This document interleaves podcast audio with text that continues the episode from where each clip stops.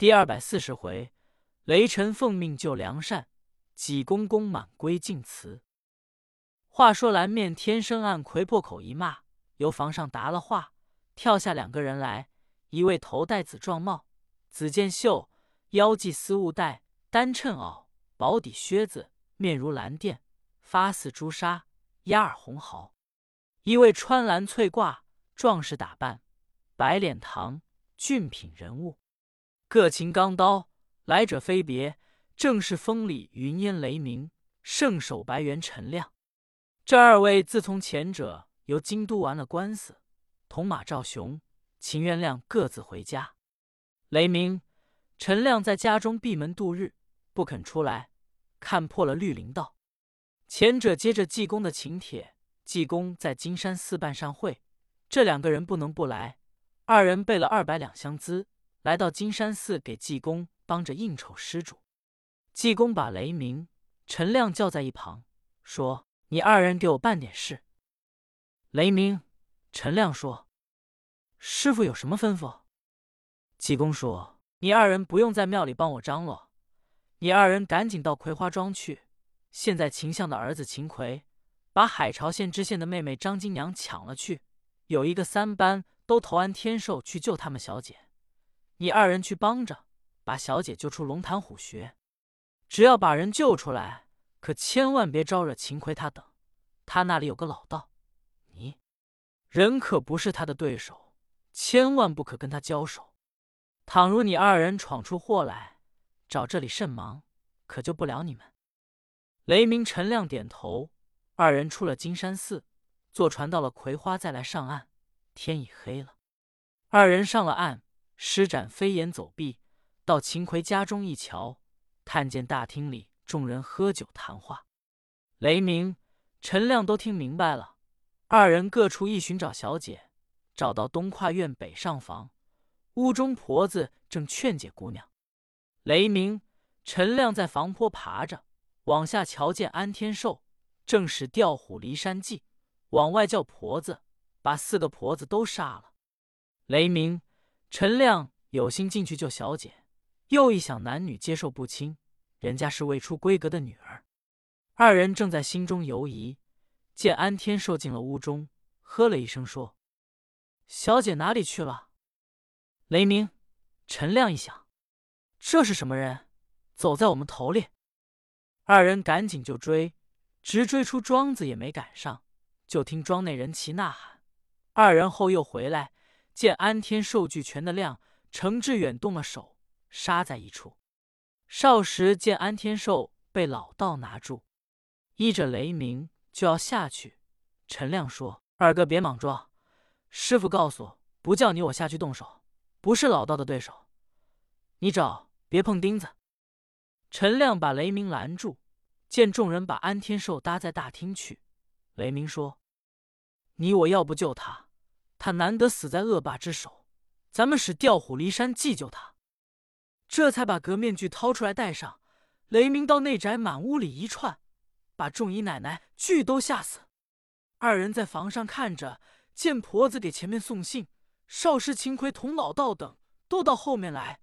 雷鸣、陈亮赶紧到前面来要救安天寿，及至来到前面一看，见两个家人已被人杀死。安天寿踪迹不见，雷鸣一看就愣了。陈亮说：“罢了，真是夜眠清晨起，路上又有早行人。”二人愣了半天，又到后面一探听。秦奎一骂，雷鸣恼了，当时答了话，跳在院内。陈亮也下来了。二人方一下来，鸡鸣鬼全的亮赶过来，照定雷鸣，就是一枪。雷鸣百刀急架相还，程志远摆刀照定陈亮，劈头就刺。陈亮用手中刀海底捞月，往上就迎。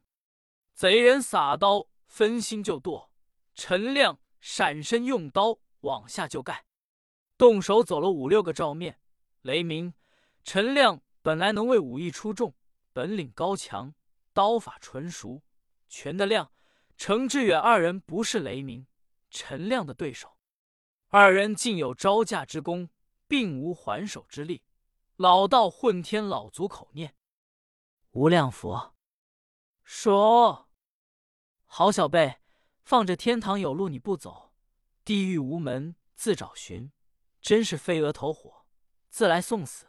招山人结果你的性命。”说着话，用手一指，一声赤金，用定神法特雷鸣，陈亮定住。秦奎吩咐绑，立刻将雷鸣、陈亮搭到大厅。秦奎一看，两个家人俱被杀，安天寿踪迹不见，气得颜色更变，这才问道：“你两个人姓什么？叫什么？因何来到找这家中搅闹？”雷鸣、陈亮说：“大太爷行不更名，住不改姓，我叫雷鸣，人称风里云烟；他叫圣手白猿陈亮。我二人游金山寺。”奉我师父济公长老之命前来，只因你等抢夺烧香的梁家小姐，派我二人特来救她。秦奎一听，自己一想，济公是我父亲的替僧，这件事要声张出去，彻底根究。我抢夺梁家妇女，被我父亲知道，绝不能饶我。要不把这两个人送到当官去，这家中六条命案也不好办。秦奎说。你两个人既是济公叫你们来的，我跟祭颠远日无冤，近日无仇。我这婆子家人是你们谁杀的？雷鸣说：“你要问谁杀的人，我二不知道。”秦奎说：“大概这么问你，你二人也不实说。来人，把他两个人吊起来给我打。”手下家人答应，正要打雷鸣、陈亮，忽听后毛一队大乱。家人喊嚷：“可了不得！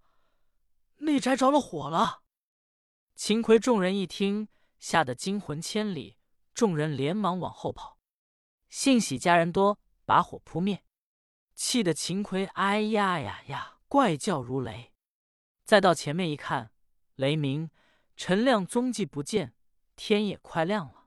秦奎说：“尔等跟我追放火的人。”大众一同追出院子，扑奔村头。